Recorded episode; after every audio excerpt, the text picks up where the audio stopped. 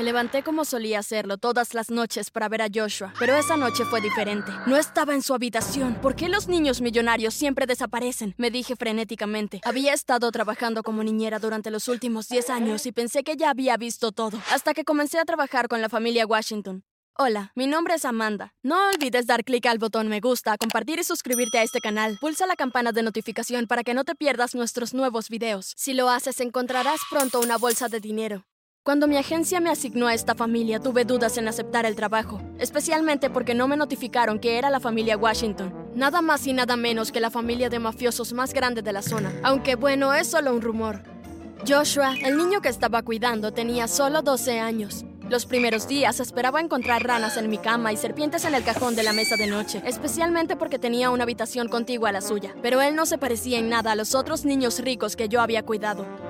Mi trabajo era bastante sencillo, porque no tenía que perseguirlo para que recogiera sus juguetes. Mis deberes incluían llevarlo en tiempo y forma a las clases con sus tutores, ayudarlo con la tarea y permanecer con él en todo momento para asegurarme de que estuviera seguro. Basándome en lo que sabía de él, era un niño que amaba los animales y quería ser médico cuando fuera grande. Llegaba a sus clases a tiempo, hacía sus deberes e incluso se iba a la cama cuando se lo pedía. Como niñera, este era el trabajo más fácil que había tenido hasta el momento. Hola, Amanda. Espero que Joshua no te esté dando muchos problemas, dijo la señora Washington. Es un buen niño, respondí. La señora Washington y yo saldremos del país por dos semanas. Solo te pedimos que vigiles a Joshua y que te asegures de que no se meta en problemas, dijo el señor Washington con voz autoritaria.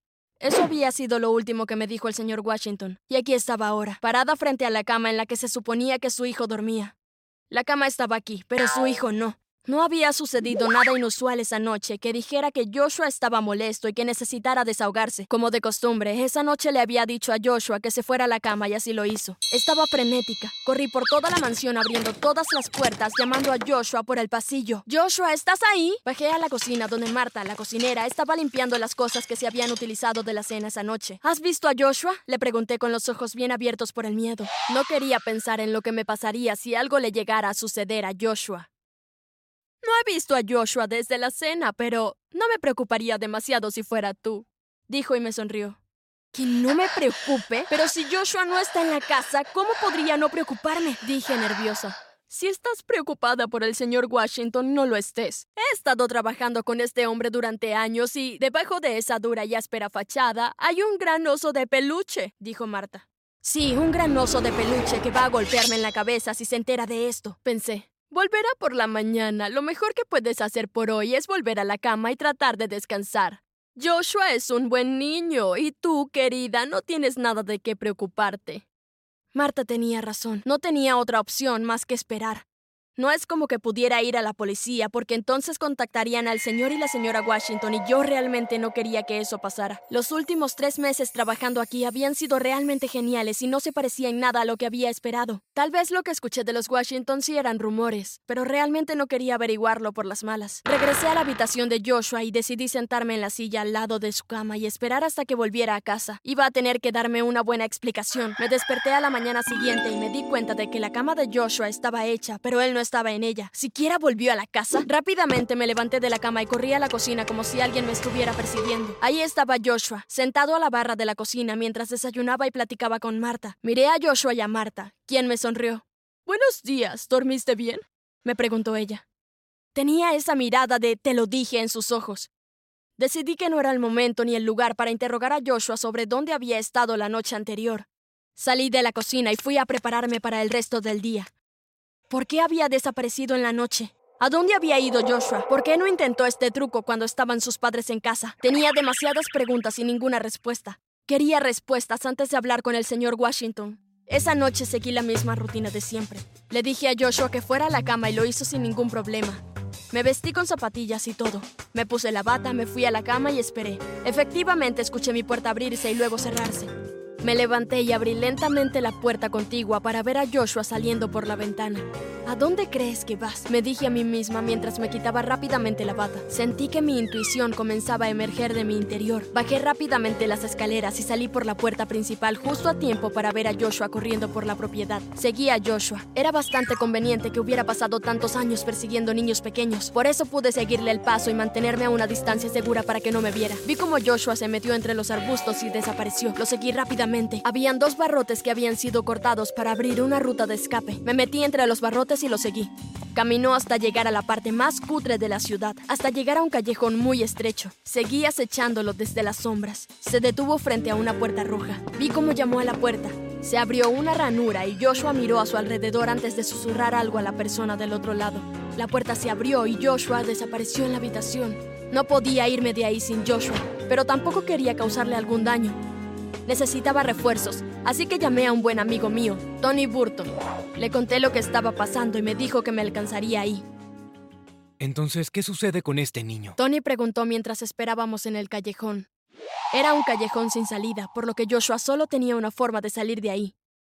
¿Por qué su padre no contrata un guardaespaldas para él? Preguntó Tony. Bueno, para empezar, creo que todos los rumores de la familia Washington son falsos. He estado trabajando ahí por unos meses y no he visto ningún secuaz, ni siquiera un arma. Todo lo que sé es que algo está pasando con ese niño y necesito llegar al fondo de esto, dije. Eran alrededor de las 4 de la mañana cuando notamos que Joshua salía del callejón en una camioneta marrón. Tony y yo lo seguimos de cerca. Cuando me di cuenta de que estaban dando la vuelta para dirigirse a la mansión, salté rápidamente de la camioneta. Gracias, Tony. Puedo caminar desde aquí, le dije. Manténme informado. Me dijo antes de irse. Me escondí detrás de unos árboles hasta que vi que la camioneta salía del camino que conducía a la mansión. Cuando llegué a mi habitación encontré a Marta husmeando entre mis cosas. ¿Te puedo ayudar en algo, Marta? Le pregunté. Oh, Amanda. Toqué antes de entrar, pero como no obtuve respuesta, solo entré. Estoy ordenando un poco tu habitación. Sabes que los Washington quieren que la mansión esté siempre en óptimas condiciones, tartamudeó Marta. ¿Es por eso que estás revisando mis maletas que estaban cerradas y bien guardadas en el armario? Pregunté levantando una ceja. Marta se disculpó y salió de la habitación. ¿Qué estaba buscando Marta? murmuré mientras volvía a poner todo en mi maleta. Ahora no solo tenía que preocuparme por Joshua, también tenía que preocuparme por Marta. Algo estaba pasando y quería llegar al fondo de ello. Marta sabía exactamente a dónde iba Joshua cuando desaparecía. Los Washington regresaban dentro de una semana y quería saber qué estaba pasando antes de que volvieran. Más tarde esa noche, Tony me llamó y no podía creer lo que había descubierto. Pues parece que el pequeño señor escapista realmente está haciendo algo bueno detrás de esa puerta roja. De hecho, está trabajando con un hombre llamado Rob Gill. Es el fundador de la organización benéfica One Love. Recolectan y distribuyen comestibles y otros suministros para familias necesitadas. Om y Rob Gill es el hermano de Marta. Le agradecí a Tony por la información y colgué el teléfono. Suspiré de alivio. Confirmé que Marta sabía dónde iba Joshua, pero ¿por qué Joshua mantendría algo así en secreto? ¿Por qué no me lo dijo a mí ni a sus padres? Antes de acostarme esa noche, le pregunté a Joshua sobre la información acerca de él. Entonces, ¿irás a la avenida Miller esta noche o te quedarás en casa? Joshua se congeló y me miró. Entonces, ¿vas a confesar o tengo que decírselo a tus padres? añadí con severidad. No, por favor, no se lo digas a mis padres, dijo y suspiró profundamente sentándose en la cama. No quería que nadie lo supiera, quería algo que no tuviera que ver con el nombre de los Washington. Donde la gente no pensara que había un motivo detrás de lo que estaba haciendo. Solo quería ayudar a las personas, dijo. No tengo ningún problema con que te vayas y hagas algo para ayudar a los demás, pero iré contigo a partir de ahora. Es mi responsabilidad cuidarte y no puedo hacer eso si no tengo idea de dónde estás, ¿entendido? Le dije. Joshua sonrió y asintió. Esa noche ayudamos a Rob y a los miembros de su organización a empacar alimentos para las familias necesitadas. Rob realmente hacía maravillas con muy poco. Me impresionó ver la cantidad de familias que venían cada noche a recoger sus suministros. Sabes, de no ser por el joven Joshua, no hubiéramos podido expandir nuestro programa. Dijo Rob mientras apretaba afectuosamente el hombro de Joshua. Las noches siguientes hicimos las mismas tareas e incluso conseguí que Tony ayudara algunas veces. Sentía como si fuera una superhéroe, niñera de día y una gran humanitaria de noche. La noche antes de que los Washington regresaran a casa mientras empacábamos comida en las bolsas, la policía allanó la organización. La policía ordenó que se tumbaran al suelo mientras registraban todo. Mi corazón latía con fuerza y podía ver el miedo en los ojos de Joshua mientras me miraba. Después de unos 15 minutos, uno de los oficiales dijo, Encontramos algo, señor. Bolsas de diamantes metidas en las gallinas. Sentí que se me salía el corazón del pecho cuando los adultos fueron detenidos y llevados a la cárcel, mientras que los servicios sociales se llevaron a los menores. Mientras estaba sentada dando mi declaración en la estación de policía, un hombre entró en la habitación. Mi cliente no tiene nada más que decir. Exijo que sea liberada de inmediato, dijo el hombre. Llevaba un traje de piezas y sostenía un maletín en su mano. Me escoltaron inmediatamente fuera de la habitación y unos minutos después el oficial de policía me dijo que podía retirarme. El señor Washington envía sus saludos, dijo el hombre antes de salir de la estación. Pude hacer una llamada y Tony pasó a recogerme.